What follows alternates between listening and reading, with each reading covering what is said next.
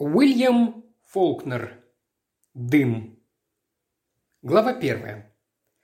Ансельм Холленд приехал в Джефферсон много лет назад. Откуда он прибыл, никто не знал, но в те дни он был человек молодой, должно быть незаурядный, во всяком случае видный собой, потому что года через три женился на единственной дочери владельца двух тысяч акров самой лучшей земли в наших краях и переселился в дом к своему тестю, где его жена через два года родила ему сыновей-близнецов, а несколько лет спустя тесть умер, оставив Холленда хозяином всей фермы, записанной на его жену. Но и до смерти тестя мы, джефферсонцы, уже наслушались его разговоров. Что-то чересчур громко он говорил «моя земля, мое поле».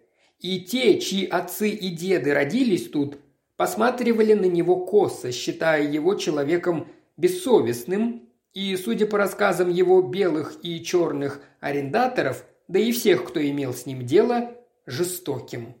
Но из жалости к его жене и уважения к тестю мы относились к нему вежливо, хотя и недолюбливали его. А когда и жена умерла, оставив ему двух малышей-близнецов, мы решили, что во всем виноват он, что жизнь ее была отравлена грубостью этого безродного чужака. Когда сыновья выросли, и сначала один, потом другой, совсем ушли из дома, мы даже не удивились.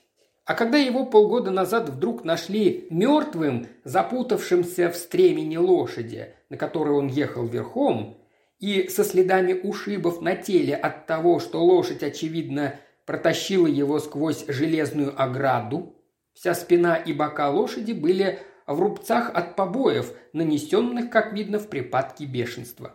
Никто из нас не пожалел его, потому что незадолго до смерти он совершил поступок, который всем, кто жил в то время в нашем городе и думал по-нашему, показался чудовищным преступлением. В день, когда он умер, мы узнали, что он разрыл могилы на семейном кладбище, где были похоронены предки жены не пощадив и той могилы, где уже 30 лет покоилась его жена. И вот этого сумасшедшего, одержимого ненавистью старика, похоронили среди могил, которые он пытался осквернить, а в положенный срок его завещание было вскрыто и подано на утверждение. Нас оно ничуть не удивило. Мы не удивились, что даже из гроба он нанес последний удар именно тем, кого он был властен обидеть или оскорбить своим родным сыновьям. В год смерти отца близнецам исполнилось 40 лет. Ансельм, младший, был, по слухам, любимцем матери. Может быть, потому, что больше походил на своего отца.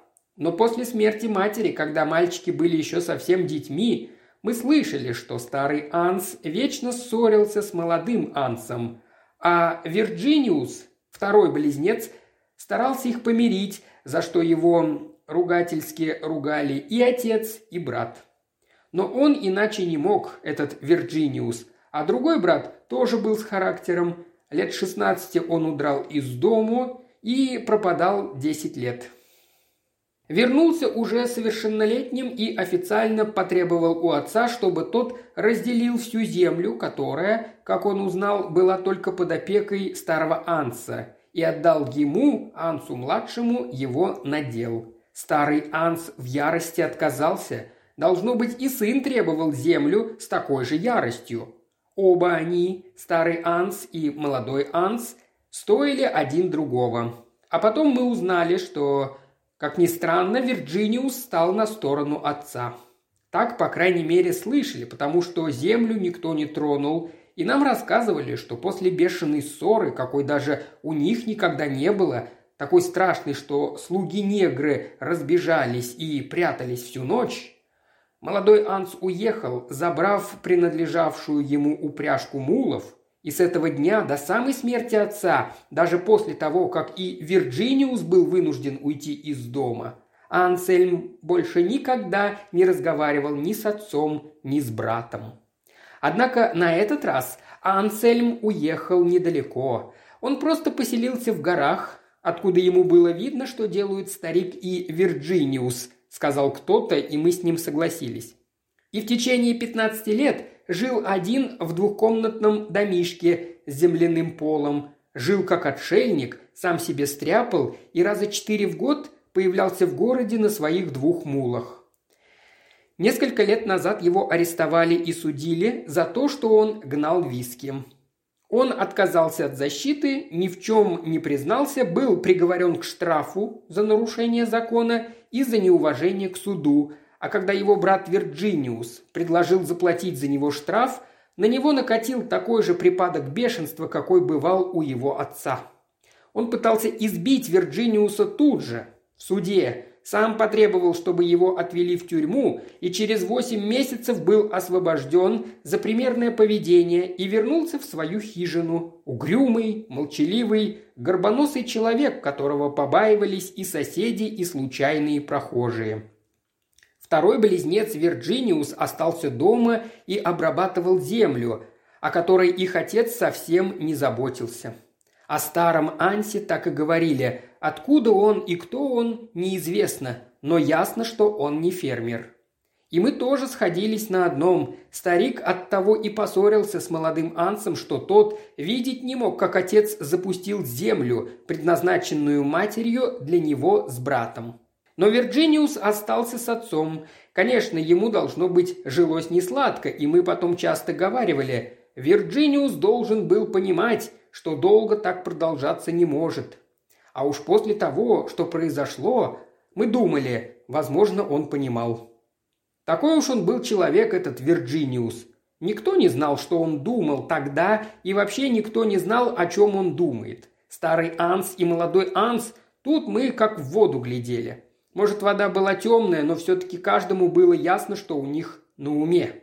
Но ни один человек не знал, что думает Вирджиниус, что он делает, и только потом все узнали, мы даже не знали, как случилось, что Вирджиниус, прожив наедине с отцом 10 лет, пока молодой Анс отсутствовал, тоже в конце концов ушел. Он об этом никому не рассказывал. Даже Гренби Доджу и то, наверное, ни слова не сказал. Но мы знали старого Анса и знали Вирджиниуса. И вот как мы себе представляли их ссору. Мы видели, что старый Анс бесился целый год после того, как молодой Анс забрал мулов и ушел в горы. А потом его, наверное, прорвало, и он сказал Вирджиниусу что-нибудь такое.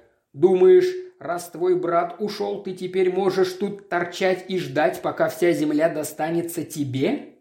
«Не нужна мне вся земля», — ответил Вирджиниус. «Мне бы только получить свой надел». «Ага», — сказал, наверное, старый Анс. «Ты тоже хочешь землю разделить, так?» И ты с ним заодно считаешь, что надо было ее разделить, как только вы с ним оба стали совершеннолетними? Мне бы взять немного да обработать получше, чем видеть, что она пропадает», – ответил Вирджиниус, как всегда рассудительно, как всегда кротко. Никто ни разу не видел, чтобы Вирджиниус вышел из себя или хоть взволновался даже в тот раз, когда Ансельм хотел избить его в суде из-за штрафа. «Ах так», – сказал старый Анс, а то, что я обрабатывал эту землю все годы, платил налоги, а вы с братом только деньги копили, безо всяких налогов, это как, по-твоему?» «Ты знаешь, что Анс за всю жизнь не скопил ни цента», – сказал Вирджиниус. «Говори о нем что угодно, но не обвиняй его в жульничестве». «И не обвиняю, клянусь богом. У него хватило храбрости прямо потребовать то, что он считал своим, и убраться вон, когда он ничего не получил. А ты не такой. Ты тут будешь околачиваться, черт тебя дери, ждать, пока я кончусь, хоть на языке у тебя мед. Верни мне все налоги, которые я платил за твой надел с того дня, как умерла твоя мать, и бери землю».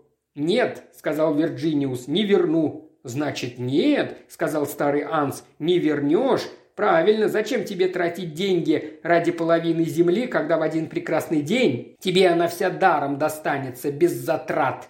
И тут мы себе представили, как старый Анс встал. Мы представляли себе, что они до этой минуты сидели спокойно, разговаривали как приличные люди. Встал весь взлохмоченный, брови насуплены. «Убирайся из моего дома», — говорит. Но Вирджиниус даже не поднялся с места — не шевельнулся и только смотрел на отца. Старый Анс надвинулся на него, поднял руку. «Уходи! Убирайся из моего дома, не то я тебя!» И тут Вирджиниус ушел. Он не спешил, не бежал. Он уложил свои вещи, у него их было побольше, чем у молодого Анса, кое-что скопилось, и ушел за три-четыре мили жить к своему родственнику, сыну какого-то свойственника матери. Этот родственник жил один, у него была хорошая ферма, хотя и заложенная, и перезаложенная, потому что фермер он был плохой, занимался больше перепродажей скота и проповедями. С виду невысокий, рыжеватый, неприметный. Такого встретишь, а через минуту уже и не помнишь его лица. Да и торговать и проповедовать, наверное, умел ничуть не лучше, чем обрабатывать землю. Ушел Вирджиниус без всякой спешки, без всяких криков и ссор. Не так, как его брат, хотя, как ни странно, мы ничуть не попрекали молодого Анса за то, что он бронился и требовал свое.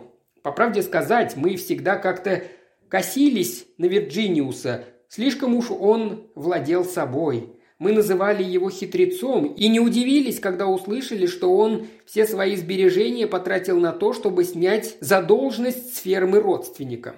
Не удивило нас и то, что через год старый Анс вдруг отказался платить налоги за свою ферму – и за два дня до того, как его должны были объявить несостоятельным, шериф вдруг получил по почте неизвестно от кого сполна всю сумму налогов, причитающуюся за холлендовские владения.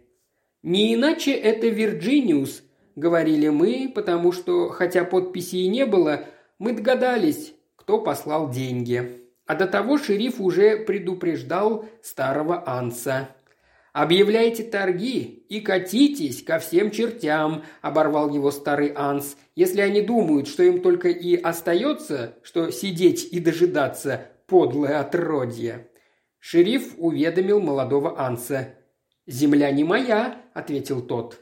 И Вирджиниуса шериф предупредил. Вирджиниус приехал в город и сам просмотрел налоговые книги. «Сейчас у меня на руках большое хозяйство», – сказал он, ну, конечно, если отец упустит ферму, я, наверное, смогу ее купить. Впрочем, не знаю. Такая хорошая ферма не застоится и дешево не пойдет. И все. Он не возмущался, не удивлялся, не жалел, но был себе на уме. И мы ничуть не удивились, узнав, что шериф получил деньги с анонимной запиской «Налоги за ферму Ансельма Холленда», расписку вручить Ансельму Холленду старшему. «Не иначе это Вирджиниус», — говорили мы. Потом мы весь год часто вспоминали Вирджиниуса. Живет в чужом доме, работает на чужой земле и смотрит, как дом, где он родился, и земля, принадлежавшая ему по праву, все идет прахом. Старик запустил ферму окончательно – из года в год обширные тучные поля зарастали бурьяном, дичали и гибли, хотя каждый год в январе шериф получал анонимно деньги по почте и посылал расписку старому Ансу, потому что тот совсем перестал ездить в город. Дом у него разваливался, и никто, кроме Вирджиниуса, у него не бывал. А Вирджиниус раз пять-шесть в году подъезжал верхом к крыльцу, и старик выскакивал навстречу, осыпая его гнуснейшей бешеной бранью. Вирджиниус спокойно смотрел на отца и, убедившись, что тот жив и здоров, поговорив с оставшимися на ферме неграми, снова уезжал. Больше там никто не бывал, хотя многие издалека наблюдали, как старик – разъезжает по одичавшим полям на старой белой лошади, которая его потом убила. А прошлым летом мы услыхали, что он раскапывает могилы в кедровой роще, где покоились предки его жены до пятого колена. Об этом рассказал один негр, после чего санитарный инспектор города пошел на кладбище и увидел белую лошадь, привязанную в роще, а старик выскочил на него из-за деревьев с ружьем наготове. Инспектор ушел, а через два дня на кладбище поехал шериф и нашел старика на земле рядом с лошадью, запутавшегося в стремени, а на крупе лошади увидел следы от ударов палкой. Именно палкой, а не хлыстом. Глубокие следы, видно, он бил ее, бил, бил без конца. И вот старика похоронили среди тех могил, над которыми он надругался. Вирджинию со своим родственником пришел на похороны. По правде сказать, они и составляли всю похоронную процессию, потому что Анс-младший вовсе не пришел. Он и в дом не пришел, хотя Вирджиниус пробыл в усадьбе, пока не запер все и не расплатился с неграми. Но и он тоже уехал к своему родственнику. И в положенный срок завещание старого Анса было предъявлено на утверждение судье Дюкенфилду. Суть завещания ни для кого не была тайной. Мы все об этом знали. Составлено оно было по всей форме, и нас ничуть не удивило, что все было сказано точно и определенно – за исключением перечисленного в следующих двух пунктах «завещаю». Все мое имущество старшему сыну моему, Вирджиниусу, если будет доказано к полному удовлетворению председателя суда, что именно он, вышеупомянутый Вирджиниус, вносил налоги за мою ферму, причем единственным и неоспоримым судьей должен быть председатель суда. Два других пункта гласили «Младшему моему сыну Ансельму завещаю два полных комплекта упряжи для мулов, с тем, чтобы вышеупомянутый Ансельм на этой упряжке ездил единожды на мою могилу, иначе данная упряжь останется неотъемлемой частью моего имущества, перечисленного выше. Свойственнику моему, Гренби Доджу, завещаю один доллар наличными, дабы он приобрел себе псалтырь или несколько псалтырей в знак моей благодарности за то, что он кормил и поил сына моего Вирджиниуса с того дня, как вышеупомянутый Вирджиниус покинул мой кров. Вот какое это было завещание. И мы слушали и ждали, что скажет или сделает молодой Анс – но ничего мы так и не услышали и не увидели. И мы смотрели и ждали, что будет делать Вирджиниус, но и он ничего не сделал. А может быть, мы просто не знали, что он делает, что думает, но такой уж он был, Вирджиниус. Правда, в сущности, все уже было сделано. Ему оставалось только ждать, пока судья Дюкенфилд утвердит завещание, а потом Вирджиниус мог отдать Ансу его половину, если он только собирался ее отдавать. Они с Ансом никогда не ссорились, сказал кто-то. А Вирджиниус никогда ни с кем не ссорился, возражали другие. Если исходить из этого, ему придется делить ферму со всем штатом. Но штраф за Анса хотел заплатить именно Вирджиниус, возражали первые. Да, но Вирджиниус стал на сторону отца, когда Анс собрался разделить землю, говорили другие. Словом, все ждали, что будет. Мы ждали, что скажет судья Дюкенфилд.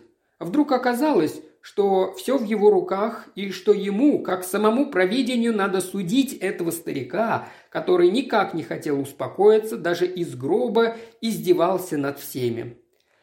Надо рассудить этих непримиримых братьев, которые 15 лет назад словно умерли друг для друга – но мы считали, что последний удар старого Анса не попал в цель, и что, выбрав судью Дюкингфилда своим душеприказчиком, он промахнулся, ослепленный собственной яростью. Мы отлично знали, что в лице судьи Дюкенфилда старый Анс выбрал из всех нас самого мудрого, самого честного и неподкупного человека, и что усиленное изучение законов не могло затемнить и поколебать его честность и неподкупность. Сам факт, что утверждение такого простейшего документа он откладывал на необычно долгое время, был для нас лишним доказательством того, что судья Дюкенфилд был из тех людей, которые верят, что правосудие состоит наполовину из знания законов, а наполовину из выдержки и веры в себя и Господа Бога. Законный срок утверждения подходил к концу. Мы каждый день наблюдали за судьей Дюкенфилдом, когда он шел из своего дома через площадь в суд. Шел он неторопливо и спокойно, осанистый, седовласый. Ему уже было за шестьдесят, и он давно овдовел. Держался он прямо и с достоинством. в струночку, как говорили негры. 17 лет назад он был выбран председателем суда. Он обладал небольшим запасом юридических знаний и огромным запасом простого здравого смысла, и вот уже 13 лет подряд никто не выступал его соперником на выборах, и даже те, кого сердила его мягкая и вежливая снисходительность, голосовали за него с какой-то ребяческой доверчивостью и надеждой. И теперь мы все терпеливо наблюдали за ним, заранее зная, что его окончательное решение будет справедливым не только потому, что решать будет он, но и потому, что он никогда не позволил ни себе, ни другим людям поступать не по справедливости. И каждое утро мы смотрели, как он переходит площадь ровно в 10 минут девятого и направляется в суд, куда ровно за 10 минут до него проходил швейцар-негр, чтобы с точностью семафора, сигнализирующего приход поезда, открыть двери в суд. Судья удалялся в свой кабинет, а негр усаживался на свое место в старое поломанное, чиненное проволокой кресло в коридорчике с каменным полом, отделявшим кабинет судьи от зала заседаний, и весь день дремал в этом кресле, как дремал уже 17 лет подряд. А в пять часов пополудни негр просыпался и заходил в кабинет, и, может быть, будил судью, понявшего за свою долгую жизнь, что всякое дело обычно осложняется поспешными выводами философствующих умников, которым больше не о чем думать. Потом мы видели, как оба старика снова переходят площадь друг за другом на расстоянии 15 фунтов и поднимаются по улице к себе домой, и оба смотрят вперед и держатся так прямо, что сюртуки, сшитые портным на судью, падают с их плеч ровными, как доска складками, без всякого намека на талию или бока. Но однажды, около пяти часов дня, вдруг через площадь к зданию суда побежали люди. Увидев это, за ними побежали другие, тяжело топая по камням мостовой, пробираясь среди грузовиков и машин и перебрасываясь отрывистыми, взволнованными словами. «Что такое? Что случилось? Судья Дюкенфилд?» – слышались голоса. И люди бежали дальше, проталкиваясь в коридор между кабинетом судьи и залом заседаний, где старый негр в сюртуке с чужого плеча с ужасом вздымал руки к небу. Толпа пробежала мимо него, влетела в кабинет. За столом, удобно откинувшись на спинку кресла, сидел судья Дюкенфилд. Глаза у него были открыты, пуля попала точно в переносицу, так что казалось, будто у него три глаза. Все видели, что это пуля. Но ни те, кто был на площади, ни старый негр, сидевший весь день в коридоре, выстрела не слышали. Гевину Стивенсу круто пришлось в этот день. Ему и бронзовые шкатулки. Сначала присяжные никак не могли понять, к чему он клонит, да и все, кто был в суде в тот день, судья, оба брата, родственник, старый негр, никто ничего не понимал. Наконец староста присяжных прямо спросил его. «Считаете ли вы, Гевин, что между завещанием старого мистера Холленда и убийством судьи Дюкенфилда – существует какая-то связь. «Да, считаю», – сказал прокурор, – «и я докажу не только это». Все смотрели на него, присяжные и оба брата. Только старый негр и родственник братьев на него не взглянули. За последнюю неделю негр с виду постарел лет на пятьдесят. Когда его хозяина выбрали в судьи, он тоже поступал на службу в суд, потому что всегда служил семье Дюкенфилдов. Годами он был старше судьи, хотя еще неделю назад, до того самого дня, он выглядел на много лет моложе, сухонькой, в просторном сюртуке, скрывавшем его фигуру, он каждый день приходил за десять минут до судьи, открывал кабинет, подметал его, вытирал пыль на столе, ничего не трогая с места. Все это с той умелой небрежностью, которая была плодом семнадцатилетней привычки, а потом отправлялся к своему креслу с подвязанными проволокой ножками и спал в нем весь день. Вернее, казалось, что он спал.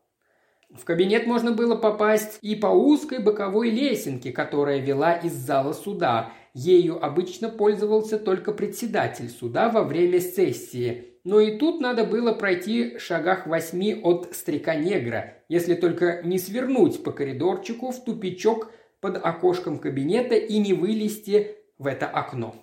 Но до сих пор никто, ни один человек не мог пройти мимо стула, чтобы навстречу ему сразу не поднялись морщинистые веки над коричневыми без зрачков старческими глазами. Иногда мы заговаривали со стариком, чтобы послушать, как он с важным видом коверкает пышные и непонятные юридические термины, которые пристали к нему незаметно, как пристает хворь. И произносил он их с таким велеречивым пафосом, что многие из нас уже слушали и самого судью с дружелюбной усмешкой. Но старик совсем не отрехлел. Он забывал наши имена и годы, путал нас друг с другом. И случалось, что из-за этой путаницы имен и лет, пробудившись от дремоты, он докладывал о посетителях, которых давно не было в живых но еще никому не удавалось пройти мимо него незамеченным. Все остальные смотрели на Стивенса, и присяжные со своих мест, и два брата, сидевших в разных концах скамьи, оба одинаково худые, горбоносые, смуглые, с одинаково скрещенными на груди руками. «Значит, вы утверждаете, что убийца судьи Дюкенфилда здесь, в этом зале?» – снова спросил староста присяжных. Прокурор штата окинул взглядом всех, кто смотрел на него. «Я берусь доказать не только это», – сказал он. «Доказать?» – спросил младший из близнецов Анцельм. Он сидел один на конце скамьи, впившись в Стивенса злым, жестким, немигающим взглядом, а на другом конце пустой скамьи сидел его брат, с которым он не разговаривал пятнадцать лет. «Да», – сказал Стивен, он стоял в конце зала. Он заговорил, обводя глазами весь зал, мирным полушутливым тоном, рассказывая о том, что всем было давно известно, то и дело обращаясь к другому близнецу, Вирджиниусу, за подтверждением. Он рассказывал об Ансе-младшем и о его отце. Говорил он спокойно, мягко, казалось, он встает на защиту наследников, рассказывая, как Анс-младший ушел из дому, рассердившись, и совершенно справедливо, на отца за то, что тот губит наследие их матери. К тому времени половина ее земли по праву принадлежала Ансу-младшему. Говорил Стивенс очень убедительно, правдиво, откровенно, может быть, несколько предвзято по отношению к Ансельму-младшему. В этом-то и было все дело. Именно эта кажущаяся предвзятость, это кажущееся пристрастие создавали какое-то неблагоприятное впечатление, словно Анс был в чем-то виноват, хотя в чем – неизвестно. Виноват именно из-за своего стремления к справедливости, из-за любви к покойной матери. Виноват от того, что эти чувства были искажены злобностью его характера, унаследованный от человека, который так грубо обидел его когда-то. Братья сидели на разных концах отполированной временем скамьи. И младший смотрел на Стивенса, еле сдерживая бешенство, а старший смотрел также пристально, но лицо у него было непроницаемое. Стивенс рассказывал, как Анс-младший в сердцах ушел из дому, и как через год Вирджиниус, гораздо более тихий, гораздо более скрытный человек, много раз пытавшийся примирить его с отцом, тоже был вынужден уйти. И снова Стивенс нарисовал правдоподобную и ясную картину. Братьев разлучил не отец, когда он еще был жив, а те черты характера, которые каждый из них от него унаследовал. Объединяла же их общая привязанность к земле, где они родились, к земле, не только принадлежавшей им по праву, но принявшей прах их матери. Так они жили, глядя издали, как гибнет добрая земля, а дом, где они родились, где родилась их мать, разваливается по воле сумасшедшего старика, который выгнал их из дому и, чувствуя, что никак их больше ущемить не может, пытался навеки отнять у них все и пустить имущество с торгов за неуплату налогов. Но тут кто-то обошел старика, кто-то очень дальновидный и сдержанный, сумевший скрыть свое имя, хотя в сущности эти дела никого не касались, раз налоги были уплачены. Словом, братьям только и оставалось ждать, пока он, старик умрет. Он уже был стар, да будь он и моложе, человеку спокойному, сдержанному ждать было бы не так уж трудно, даже не зная, что написано в завещании старика.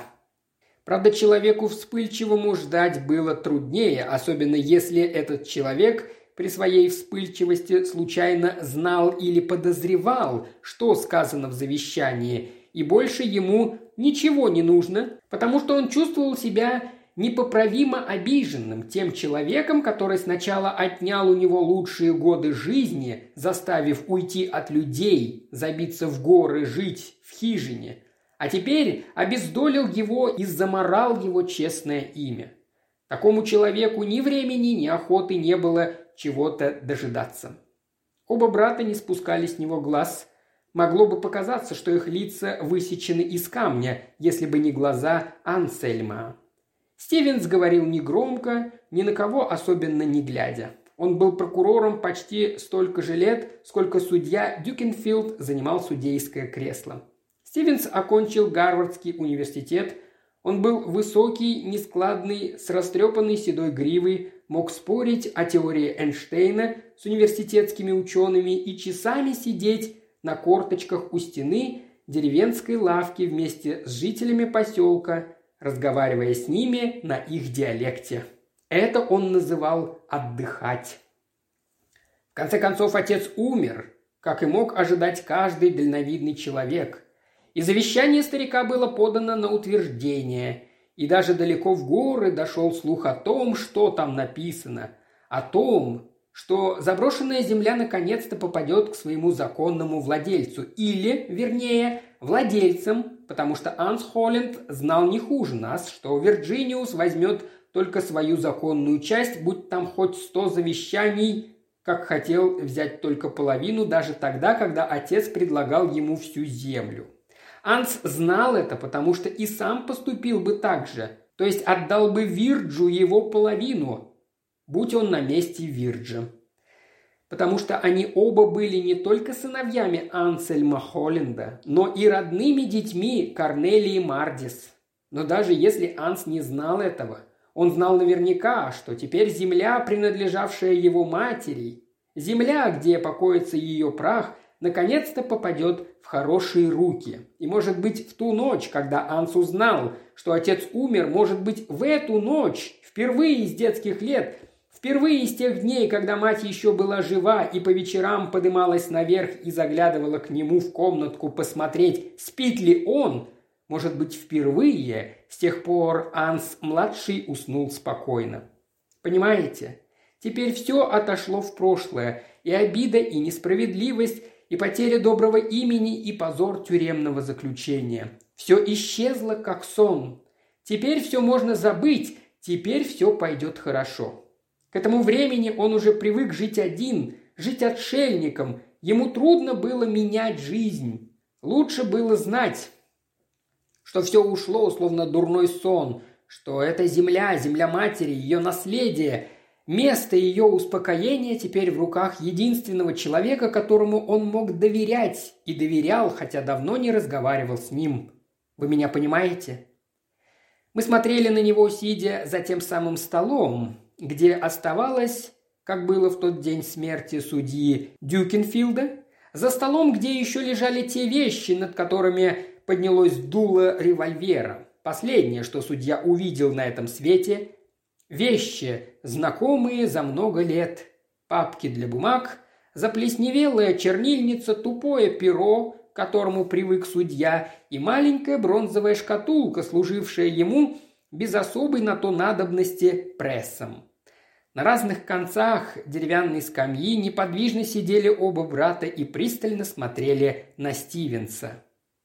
«Нет, не понимаем», – сказал старшина присяжных. «К чему вы клоните? Какая связь между всем этим и убийством судьи Дюкинфилда?»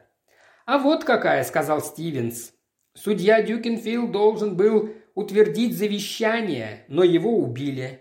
Завещание несколько необычное, но от мистера Холленда можно было всего ожидать. Впрочем, составлено оно по всей форме, и наследники вполне удовлетворены. Все мы отлично знали, что половина земли отойдет к Ансу, как только он потребует. Значит, завещание правильное и утверждение его пустая формальность. Однако судья Дюкенфилд задержал бумагу почти на три недели, а потом погиб. Значит, тот человек, который считал, что ему надо выждать... Какой человек? перебил старшина присяжных. «Погодите», — сказал Стивенс. «Этому человеку нужно было одно — выждать». Но не ожидание его смущало. Он уже пятнадцать лет ждал. Не в том было дело. Дело было совсем в другом, а узнал он об этом или вспомнил, когда оказалось, что уже поздно и что забывать ничего не следовало. А человек он был хитрый, человек он был терпеливый, дальновидный, настолько терпеливый, что спокойно ждал 15 лет, настолько дальновидный, что он все обдумал, все принял в расчет, кроме одного – кроме своей памяти. А когда стало слишком поздно, он вдруг вспомнил, что существует еще один человек, которому должно было быть известно о том, о чем он сам забыл. И этот человек – судья Дюкенфилд. Судья тоже знал, в чем дело, а именно, та белая лошадь никак не могла убить мистера Холланда. Он замолчал, и в зале стало совсем тихо. Присяжные молча сидели за столом, глядя на Стивенса. Ансельм повернул свое злое, исполосованное морщинами лицо сначала к брату, взглянул на него, потом снова уставился на Стивенса, слегка наклоняясь вперед. Вирджиниус сидел неподвижно, серьезное, сосредоточенное выражение его лица не изменилось. Между ним и стеной сидел Гренби Додж, их родственник. Он сложил руки на коленях, наклонил голову, как в церкви. Мы знали о нем только то, что он был бродячим проповедником, а иногда собирал табунок захудалых коней и мулов и где-то продавал или менял их. Он был так молчалив, так неуверен в себе и застенчив, что всякое общение с людьми было для него пыткой. И мы жалели его той смешанной, с отвращением, жалостью, с какой смотришь на червяка – и боялись даже заговорить с ним, чтобы не заставлять его вымучивать из себя ответы на наши вопросы. Но мы видели, как по воскресеньям на амвонах сельских церквей его словно подменяли. Он становился другим человеком, и голос у него был звучный, задушевный и уверенный, совершенно не соответствующий его внешности и характеру. «Теперь представьте себе, как этот человек ждал», – сказал Стивенс, Ждал, что выйдет. И потом вдруг понял, почему ничего не вышло. Почему завещание попало в руки судьи Дюкенфилда. А потом исчезло для всего мира. Понял, что причиной всему была его собственная память, что он забыл то, чего забывать не следовало. Он забыл, что судья Дюкенфилд тоже знал, что мистер Холленд не стал бы никогда бить свою лошадь. Он понял, что судья Дюкенфилд знал, что тот человек, который бил лошадь палкой так, что у нее на спине остались рубцы, тот человек и убил мистера Холленда. Сначала убил, а потом засунул его ногу в стремя и палкой стал бить лошадь, чтобы она понесла. Но лошадь не понесла. Тот человек знал, что она не понесет. Знал это давным-давно, знал и забыл. Забыл, что эту лошадь, когда она еще была же ребенком, страшно избили, и что с тех пор при одном виде палки она ложилась на землю, о чем знал и мистер Холленд, и все, кто был близок к его семье. Потому-то лошадь и легла сразу на труп мистера Холленда. Но и это было ничего. Это бы еще полбеды. Так думал тот человек по ночам, лежа в крови, и выжидая, как выжидал он 15 лет. Даже тогда, когда было уже слишком поздно, и он понял свою ошибку, даже тогда он не сразу вспомнил то, о чем нельзя было забывать. Но он все вспомнил, когда уже было поздно, уже после того, как нашли тело и все видели рубцы на спине лошади.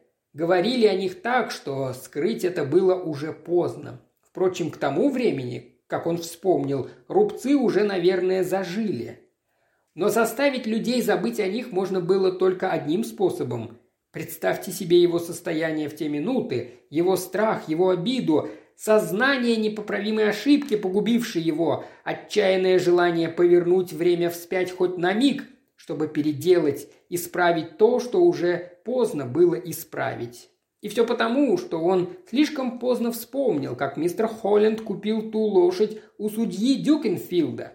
Того самого судьи, который сидел вот за этим столом и проверял правильность завещания, отдавшего в чьи-то руки две тысячи акров лучшей земли в штате. И тот человек ждал, что будет, потому что он мог только одним способом заставить забыть эти рубцы. Ждал, но ничего не произошло. Да, ничего не произошло, и тот человек знал почему. И он ждал, пока хватало сил, пока не понял, что тут на карту поставлено больше, чем какая-то земля. Ему ничего не оставалось делать, кроме того, что он сделал. Он не успел замолчать, как заговорил Анцельм. Голос его звучал резко, отрывисто. «Вы ошибаетесь», — сказал он. Мы все смотрели на него, на его грязные сапоги и поношенную одежду, видели, как он впился глазами в Стивенса. Даже Вирджиниус обернулся и посмотрел на него. Только родственник и старый негр не пошевелились. Казалось, они ничего не слышат. «В чем же я ошибаюсь?» – спросил Стивенс. Но Ансельм не ответил. Он не спускал глаз со Стивенса. «А Вирджиниус все равно получит землю, даже если... если...» «Даже если что?» – спросил Стивенс. «Даже если он... если...» «Вы хотите сказать, даже если отец не умер, а убит?» «Да», – сказал Ансельм. «Конечно. Вы с Вирджиниусом получите землю, независимо от того, утвердят завещание или нет. Разумеется, если Вирджиниус поделится с вами. Но человек, убивший вашего отца, не был уверен в этом. А спросить не посмел. Он не хотел, чтобы земля досталась вам обоим. Он хотел, чтобы всю землю получил Вирджиниус. Вот почему он так хотел, чтобы завещание утвердили. «Вы не правы», – сказал Анцельм грубым, отрывистым голосом. «Я убил отца, но только не из-за этой проклятой фермы. Ну, зовите шерифа». Но Стивенс, пристально поглядев на искаженное злобое лицо Ансельма, спокойно сказал, «А я говорю, что вы не правы, Анс». Мы сидели в каком-то оцепенении, глядя на них, слушая их разговор, точно во сне, когда заранее знаешь все, что должно случиться, и в то же время понимаешь, что это ровно ничего не значит. Все равно сейчас проснешься – Казалось, мы очутились вне времени и наблюдали за происходящим со стороны. Да, мы были вне времени и наблюдали как бы извне, с той самой минуты, когда, взглянув на Ансельма, мы как будто увидели его впервые. И тут пронесся звук, словно кто-то медленно перевел дыхание, совсем не громко, с облегчением, что ли. Может, мы все же подумали, что наконец-то кончились кошмары Анса – может быть, мы все мысленно перенеслись в прошлое, когда он ребенком лежал в своей кровати, и мать, любившая его больше всех, мать, чье наследие у него отняли, и чей многострадальный прах был поруган даже в могиле, его мать заходила на минуту взглянуть на него перед сном. Было все это в далеком прошлом, хотя оттуда и вел прямой путь. Но хотя и вел этот путь прямо из прошлого наивный мальчик, лежавший тогда в постели, давно сбился с этого пути, давно исчез, как все мы исчезаем, исчезли или должны исчезнуть.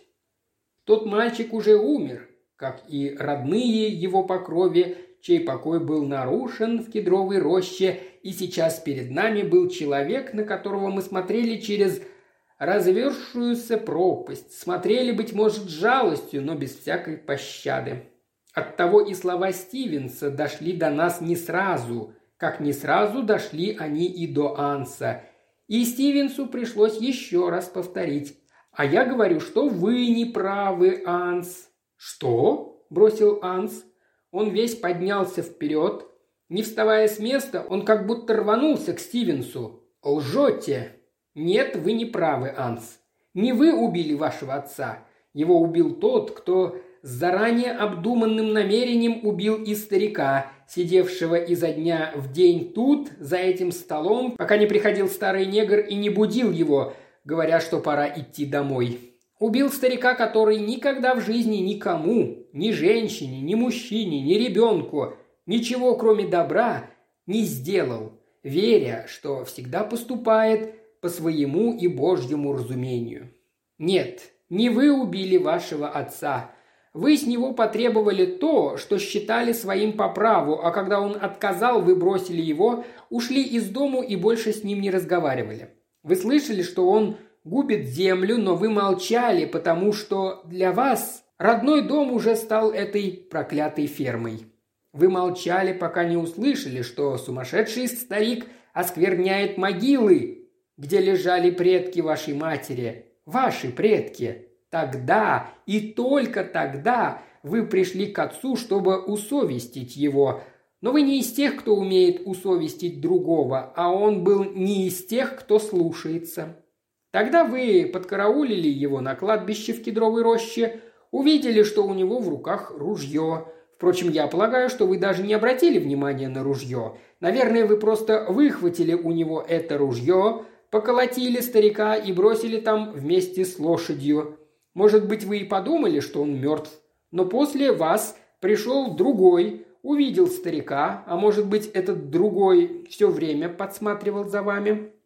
Он желал смерти старику, желал не от обиды, не от гнева, а из расчета. Может быть, он рассчитывал на завещание. Он-то и подошел к старику после вас. Он-то и прикончил его, а потом вдел ногу вашего отца в стремя и стал бить лошадь, чтобы она понесла. И все вышло бы хорошо, если б он в торопях не забыл то, о чем забывать не следовало. Но это были не вы. Вы уехали к себе домой, а когда услыхали, как нашли старика, вы ничего не сказали. Не сказали, потому что подумали о чем-то таком, в чем вы даже себе не могли признаться. А когда вы узнали о завещании, то решили, что теперь все ясно. И вы были рады. Рады, потому что привыкли жить в одиночестве. Потому что прошла молодость, прошла жажда жизни. Вам хотелось одного – дожить спокойно. Хотелось, чтобы прах вашей матери лежал спокойно. Да и что значит земля и общественное положение для человека с запятнанным именем? Мы слушали молча, пока голос Стивенса не замер под потолком этой маленькой комнаты, где воздух всегда застаивался, где никогда не было ни малейшего сквозняка от того, что комната находилась в самом углу здания, упиравшегося в высокую стену. «Нет, не вы убили вашего отца», не вы убили судью Дюкенфилда, Анс. Если бы убийца вашего отца вовремя вспомнил, что та лошадь раньше принадлежала судье, судья Дюкенфилд сейчас был бы жив. Не дыша, сидели мы за столом, за тем самым столом, за которым судья Дюкенфилд увидел направленное на него дуло револьвера. На столе ничего не трогали, по-прежнему на нем лежали бумаги, перья, чернильница и маленькая, искусно вычеканенная бронзовая шкатулка, которую дочь судьи привезла отцу из Европы лет 12 тому назад, а для чего она предназначалась, ни дочь, ни сам судья не знали. В таких обычно держат табак или нюхательные соли, а судья ни того, ни другого не употреблял. Но он сделал из этой шкатулки пресс для бумаг, что тоже было лишним, так как в комнате никогда сквозняков не бывало. Всегда он эту шкатулку держал на столе, и всем нам она была знакома. Сколько раз мы следили, как судья играет ею во время разговора, открывая крышку на шарнире и смотрит, как от малейшего прикосновения шкатулка сердито захлопывается сама собой. Сейчас, когда я это вспоминаю, мне кажется, что все должно было выясниться гораздо раньше. Сейчас мне кажется, что мы уже обо всем догадывались, и я сейчас еще чувствую это немилосердное отвращение, которое иногда граничит жалостью, как бывает, когда видишь жирного червя, извивающегося на крючке. Чувствуешь брезгливую тошноту и кажется, если нет ничего под рукой, ты сам готов раздавить его голой ладонью, с одной только мыслью «Скорее, прикончи его! Раздави, разотри, кончай скорей!» Но у Стивенса был другой план. А план у него был, и только потом мы поняли, что он, зная, как трудно ему разоблачить убийцу, хочет заставить его самого изобличить себя. И сделал он это не совсем честным путем. Мы ему потом так и говорили. «Пустое», – отвечал он. «Разве правосудие всегда идет честными путями? Разве оно не состоит из несправедливостей, счастливых случаев, из набора общих мест и неизвестно, чего в нем больше?» Но сначала мы не поняли, к чему он клонит, когда он опять заговорил тем же тоном, легким, непринужденным, положив руку на бронзовую шкатулочку – но в людях слишком сильны предубеждения. Нас часто поражают не факты, не обстоятельства, нас потрясает то, что мы должны были бы и сами понять, если бы наши мысли не были заняты тем, что мы считали правдой без всякого на то основания, считали только потому, что в ту минуту верили, будто это действительно правда. Стивенс вдруг заговорил о курильщиках, о том, как человек никогда не наслаждается табаком по-настоящему, пока не решит, что это ему вредно, и что некурящий лишает себя того, что составляет одно из самых больших удовольствий для человека утонченного – сознание, что ты подвержен пороку, который может повредить только тебе одному. «Вы курите, Анс?» – спросил он. «Нет», – сказал Анс. «И вы тоже не курите, Вирдж?» «Нет», – сказал Вирджиниус. «Мы все не курящие. Отец, Анс и я. Наверное, это наследственное». «Фамильное сходство», – сказал Стивенс. «А по материнской линии тоже все не курящие? Как и у вас в семье, Гренби?» Родственник мельком поглядел на Стивенса. Он не пошевелился, но казалось, все его тело в аккуратном поношенном костюме медленно извивается. «Нет, сэр, я никогда не курил. Наверное, от того, что вы проповедник», – сказал Стивенс.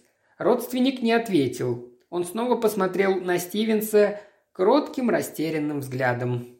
«А я вот всегда курил», – сказал Стивенс. «С четырнадцати лет, как только оправился от тошноты после первой затяжки.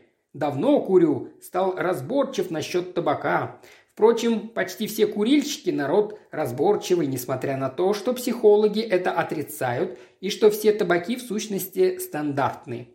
А может, только сигареты стандартизированы? А может быть, они кажутся одинаковыми только малопривычным людям, но не заядлым курильщикам?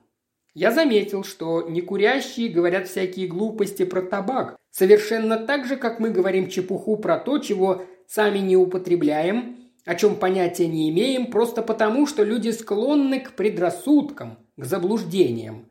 Но возьмите продавца табака, даже если он сам не курит, но видит, как покупатели распечатывают пачку сигарет и закуривают тут же у прилавка. Спросите его, все ли табаки пахнут одинаково. Может ли он отличить по запаху один сорт от другого? Впрочем, возможно, тут играют роль форма и цвет упаковки, потому что психологи до сих пор нам как следует не разъяснили, где кончается зрение и начинается обоняние, или где кончается слух и начинается зрение. Вам это каждый юрист скажет. Тут староста присяжных снова остановил его. Мы спокойно слушали, но, по-моему, все думали то же самое. Одно дело сбивать с толку убийцу, другое дело нас – присяжных. Надо было вам провести все это расследование до того, как вы нас сюда созвали», – сказал староста. «Даже если у вас есть улики, какое значение они имеют без осмотра трупа убитого? Можно, конечно, гадать и предполагать, но...» «Хорошо», – перебил его Стивенс. «Позвольте мне еще немного заняться догадками, а если, по-вашему, это ни к чему не приведет, остановите меня, и я буду вести дело не по-своему, а по-вашему. Я готов к тому, что сначала вам покажется, будто я беру на себя огромную смелость, пусть даже в виде предположения. Но мы нашли судью Дюкенфилда убитым тут, в этом кресле за столом.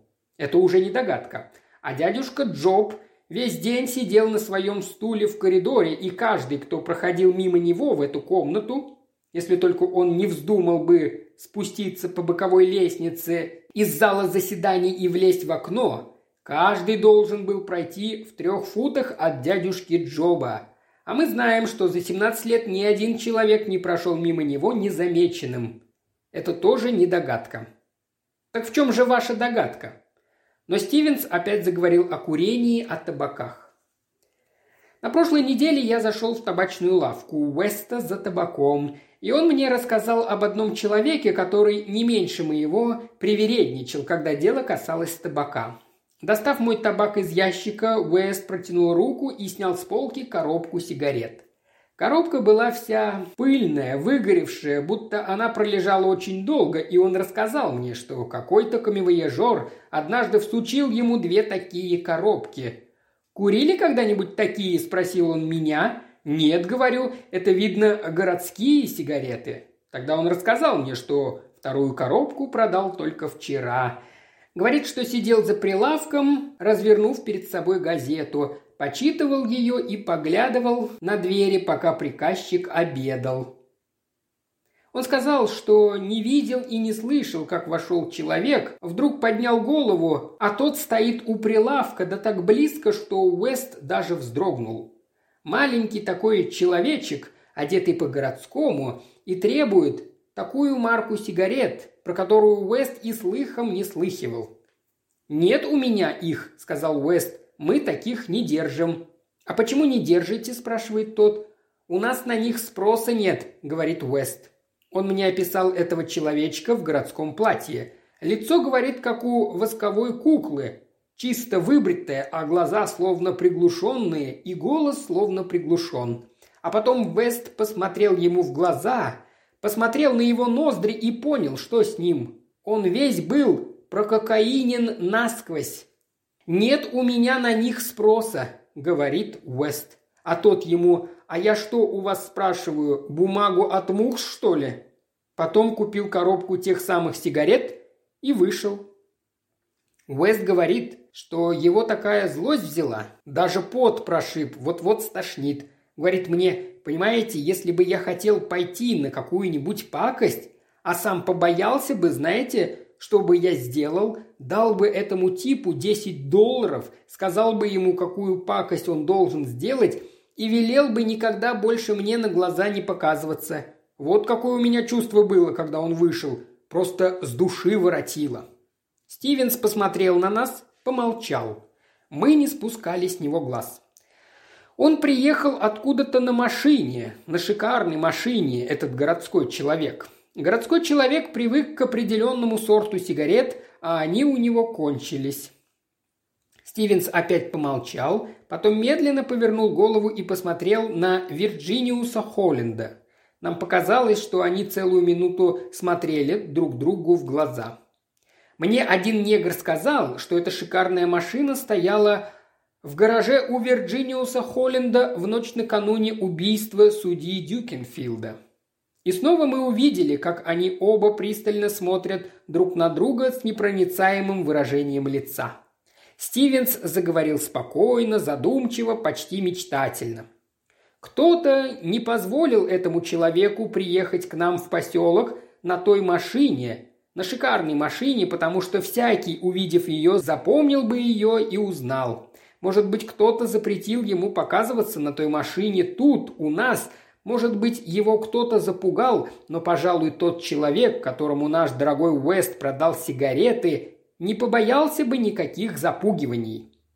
«По-вашему, этот кто-то я?» – сказал Вирджиниус. Он не сдвинулся с места, не отвел взгляда от Стивенса, но Ансельм повернулся к брату. Он посмотрел на него в упор и отвел глаза. В комнате стояла тишина, но когда родственник заговорил – мы не сразу его расслышали, не сразу поняли, что он сказал. Он только второй раз заговорил за все это время, пока мы сидели в кабинете судьи после того, как Стивенс запер двери. Голос у него был слабый, и снова нам показалось, что он извивается всем телом, хотя он не двигался с места. Он заговорил униженно и робко, с тем мучительным желанием стать незаметным, которое мы давно уже наблюдали в нем. «Тот человек, он ко мне приезжал», – бормотал Додж. «Заехал ко мне, вечером явился к нам и говорит, что ищет малорослых лошадок. Для этого, как его, ну, игра такая». «Пола?» – спросил Стивенс. «Да, сэр. Вирджиниус тоже был дома, говорили про лошадей. А утром он сел в машину и уехал. Не знаю, откуда он взялся и куда уехал. Родственник говорил, ни на кого не поднимая глаз. Казалось, что он обращается к своим рукам, дрожавшим на коленях. «И кого он еще тут хотел повидать?» – добавил Стивенс. «И что он тут вообще делал? Ничего этого вы не знаете?» Додж не отвечал, да ему и не нужно было отвечать, и он снова ушел в себя, похожий на слабого лесного зверька, забившегося в норку. «Вот к чему пришли мои догадки», – сказал Стивенс. «И тут нам следовало бы все понять. Все было как на ладони. Мы должны были почувствовать, что есть в комнате кто-то, в ком Стивенс вызвал ужас, злобу, отчаянное желание хоть на миг повернуть время вспять, сказать все по-другому, сделать по-другому. Но, может быть, этот кто-то еще не почувствовал ничего, не почувствовал толчка, удара, как иногда в первую секунду человек не чувствует, что его подстерегли. Потому что вдруг заговорил Вирджиниус, заговорил резко, сердито. «А как вы это докажете?» «Что именно, Вирдж?» – спросил Стивенс. И снова они посмотрели друг другу в глаза, спокойно, твердо, как два боксера. Именно не как фехтовальщики, а как боксеры или дуэлянты с пистолетами. Доказать, кто нанял этого убийцу из Мемфиса, этого зверюгу, а мне нечего доказывать. Он сам все рассказал. По дороге в Мемфис, около Баттенбурга, он переехал ребенка. Он все еще был под кокаином, наверное, опять нанюхался, когда кончил тут свою работку. Его поймали, заперли, а когда наркоз стал проходить, он все рассказал. И где он был, и к кому приезжал. Он весь трясся, рычал, когда у него отнимали пистолет с глушителем. «Ага», — сказал Вирджиниус, — «очень хорошо. Значит, вам только остается доказать, что он был вот в этой комнате в тот самый день. Как же вы это докажете? Дадите этому черномазому еще один доллар, чтобы он лучше вспомнил?» Но Стивенс как будто не слышал его слов. Он стоял у конца стола среди свидетелей и присяжных – и когда заговорил, то взял в руки бронзовую шкатулку, стал вертеть ее и рассматривать, а голос его звучал по-прежнему спокойно и задумчиво. «Все вы знаете одну особенность этой комнаты. Известно, что здесь никогда не бывает сквозняков.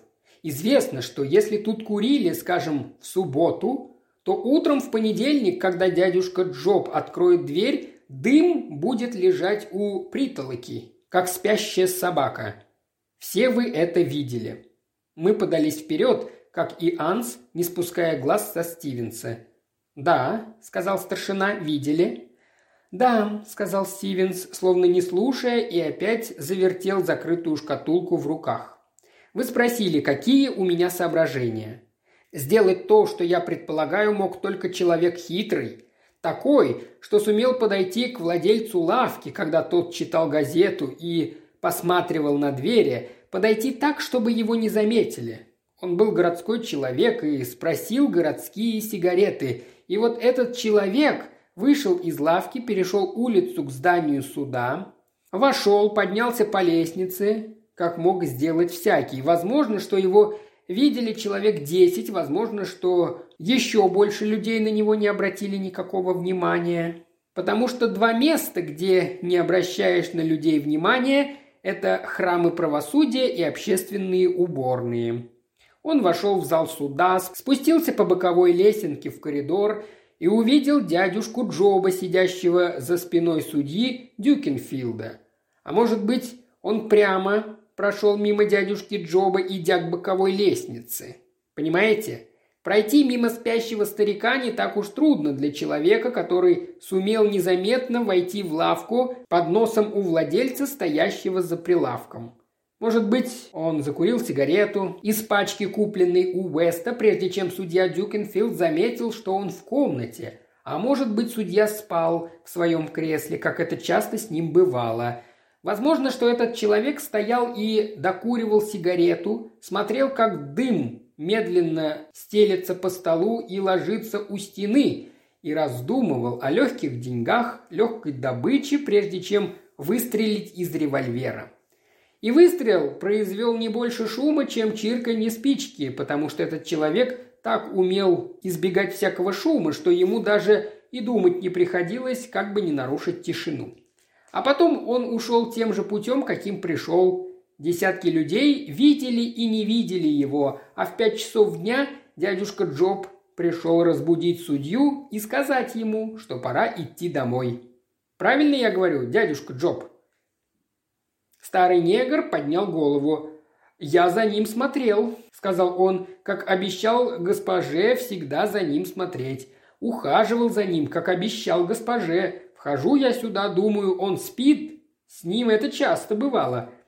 «Погоди», – перебил его Стивенс. «Ты вошел, увидел его, как всегда, в кресле и заметил, что у стены позади стола клубится дым. Так ты мне рассказывал, правда?» Согнувшись в своем поломанном кресле, старый негр вдруг заплакал. Он походил на старую обезьянку и молча плакал черными глазами, утирая лицо узловатой рукой, которая дрожала от старости, а может быть и не только от этого. Я сюда по утрам ходил, убирал тут, а дым так бывало и висит, а он войдет, сам он ни в жизни не курил, понюхает, нос у него такой острый и скажет «Ну, Джоб, повыкурили мы, видно отсюда вчера вечером, нашу судейскую шатью, верно?» «Погоди», — сказал Стивенс, — «ты расскажи, как дым стоял над столом в тот день, когда ты пришел будить судью и звать его домой, хотя мимо тебя никто не проходил, кроме мистера Вирджиниуса Холленда.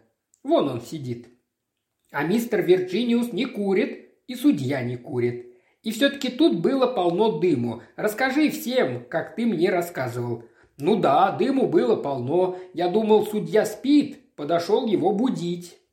А шкатулка стояла на краю стола, и когда судья разговаривал с мистером Вирджиниусом, он вертел ее в руках, а когда ты хотел разбудить судью и протянул руку... Да, сэр, шкатулка соскочила со стола, а я думал, что судья спит.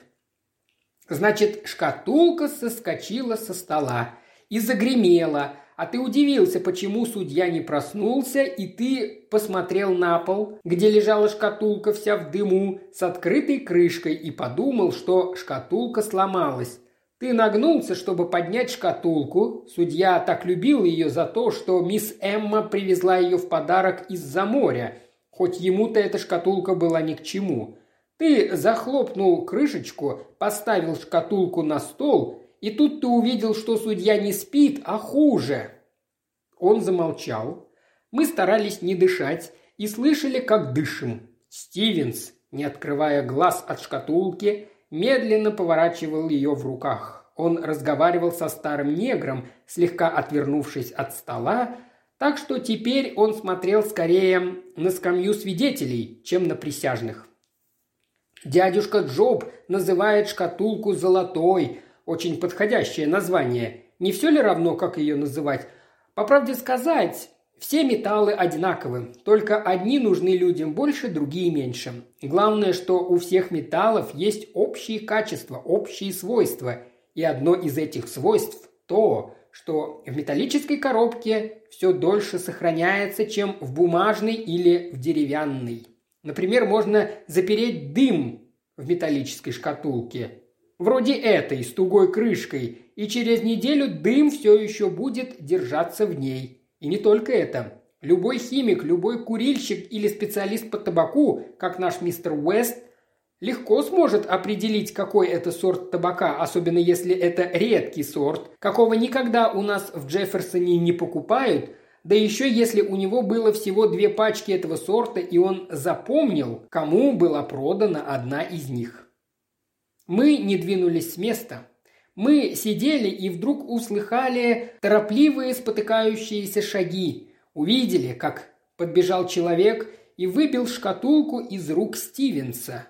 Но мы смотрели не на него, мы вместе с ним смотрели только, как от шкатулки отскочила крышка, и оттуда показалось облачко дыма, медленно расплывавшееся в воздухе. Все как один мы переглянулись через стол и уставились на невыразительную рыжеватую макушку Гренби Доджа, который, стоя на коленях, разгонял руками улетучивающийся дым. «Я все-таки не понимаю», – сказал Вирджиниус. Мы в пятером стояли во дворе суда и, мигая, смотрели друг на друга, словно нас выпустили из темной пещеры. «Вы-то написали завещание?» – спросил Стивенс. И тут Вирджиниус, словно окаменев, уставился на Стивенса. «Вот оно что!» – сказал он наконец. Написали, конечно, в виде обязательства, какими обычно обмениваются деловые партнеры», – сказал Стивенс. «Вы с Гренби обменялись такими завещаниями, по которым каждый из вас является наследником и душеприказчиком другого, а для того, чтобы ваше общее имущество было в безопасности. Это вполне естественно. Вероятно, Гренби первый предложил написать эту бумагу, сказав, что он уже сделал вас своим наследником. Так что теперь вы лучше уничтожьте свое завещание, разорвите его, сделайте своим наследником Анса, если уж хотите составить завещание. «Зачем ему ждать?» – сказал Вирджиниус. «Половина земли и так его». «Главное, что вы будете эту землю беречь», – сказал Стивенс. «И он об этом знает. Ансу земля не нужна». «Да», – сказал Вирджиниус и отвернулся. Но мне бы хотелось... Главное, вы ее берегите, сказал Стивенс. Анс знает, что вы землю будете беречь. Да, сказал Вирджиниус. Он посмотрел на Стивенса. Да, я... я вам... Вернее, мы оба вам очень обязаны. Больше, чем думаете, сказал Стивенс. Он говорил очень спокойно и трезво. Обязаны и мне, и той лошади. Через неделю после смерти вашего отца Гренби купил столько крысиного яду, что можно было бы отравить всех слонов. Это мне Уэст рассказывал. Но вспомнив про эту лошадь и про то, что он сначала забыл, он побоялся травить крыс, пока завещание вашего отца не будет утверждено. Человек он хитрый, но при этом невежественный. Опасное сочетание. Он был настолько невежествен, что полагал, будто закон похож на динамит – кто первый его захватит, тому он и станет рабски служить, хотя и этот раб может взбунтоваться. Но он был настолько хитер, что думал, будто люди пользуются законом только для себя, в своих личных целях. Я это понял, когда он прошлым летом подослал ко мне какого-то негра, которому поручил узнать, может ли повлиять на утверждение завещания то, какой смертью умер человек. Я догадался, кто подослал этого негра ко мне и знал, какие бы сведения этот негр не передал ему. Кто его послал, тот все равно решил мне не верить, потому что считал меня слугой закона, этого динамита, этого раба. Так что, если бы у вашего отца была обыкновенная лошадь, и если бы Гренби вспомнил о ее характере вовремя, вы бы сейчас лежали в могиле, может, Гренби ничего от этого не выиграл бы, но вы-то были бы покойником». «Да», — сказал Вирджиниус очень спокойно и трезво, — «полагаю, что я очень обязан». «Да», — сказал Стивенс, — «на вас лежит большое обязательство. Вы очень обязаны Гренби». Вирджиниус посмотрел на него. «Вы должны ему за те налоги, которые он платил ежегодно в течение пятнадцати лет». «А, — сказал Вирджиниус, — а я думал, это отец». «Да, Гренби каждый ноябрь брал у меня деньги в долг. Не так, чтобы очень много, и суммы были разные. Говорил, что ему надо закупить скот. Иногда он отдавал по частям, но он мне еще должен. Нет, пожалуй, теперь я ему задолжал». Вирджиниус говорил очень серьезно, деловито. Когда человек начинает делать дурное, важно не то, что он делает, важны последствия. Но наказывать-то его будут за то, что он делает, и наказывать будут посторонние. Ведь тем людям, которым будет плохо от последствий его дурных дел, этим людям его наказывать не придется. Словом, для нас, для всех остальных, хорошо, что он за свои дела попадает в руки к нам, а не к тем другим. Вот сейчас он в руках у меня, а не у вас, Вирш, хоть вы ему и родственник. Вы меня понимаете?» «Понимаю», — сказал Вирджиниус. «Да я бы все равно его не стал». Вдруг он посмотрел прямо в лицо Стивенсу. «Послушайте, Гевин», — начал он. «Что такое?» – спросил Стивенс. Вирджиниус пристально посмотрел ему в глаза. «Вы там очень умно рассуждали насчет химии и так далее в связи с этим дымом. Пожалуй, я кое-чему поверил, а кое-чему нет. И, пожалуй, если я вам скажу, чему я поверил, а чему нет, вы будете надо мной смеяться». Лицо у него было вполне серьезное, и у Стивенса на лице была такая же серьезность. И все же в его взгляде что-то мелькнуло, что-то острое, внимательное, но без всякой насмешки. «Случилось-то это неделю назад», – продолжал Вирджиниус. «Если вы тогда открывали шкатулку, смотрели, есть там дым или нет, он бы непременно улетучился, а если бы в шкатулке не оказалось дыма, Гренби не выдал бы себя, и все это случилось неделю назад. Откуда же вы знали, что в шкатулке еще останется дым?» «А я и не знал», — сказал Стивенс.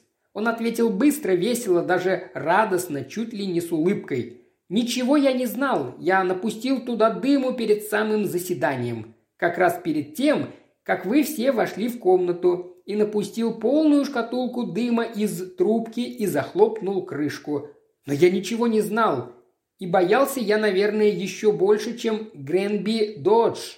Но все сошло хорошо. Дым продержался в шкатулке чуть ли не целый час.